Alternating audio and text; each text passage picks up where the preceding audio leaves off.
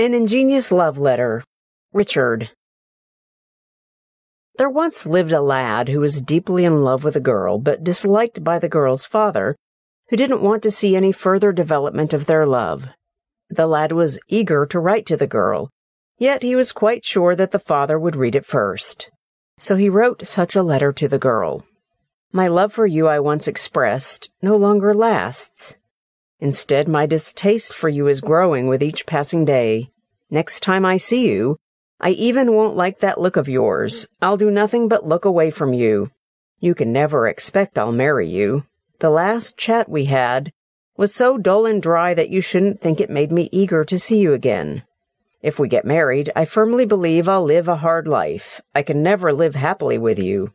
I'll devote myself, but not to you. No one else is more harsh and selfish and less solicitous and considerate than you. I sincerely want to let you know what I said is true. Please do me a favor by ending our relations and refrain from writing me a reply. Your letter is always full of things which displease me. You have no sincere care for me. So long! Please believe I don't love you any longer. Don't think I still have a love of you. Having read the letter, the father felt relieved and gave it to his daughter with a light heart. The girl also felt quite pleased after she read it carefully. Her lad still had a deep love for her. Do you know why?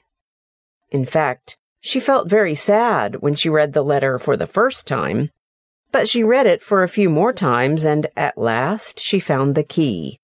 Only every other line should be read, that is, the first line, the third, the fifth, and so on to the end.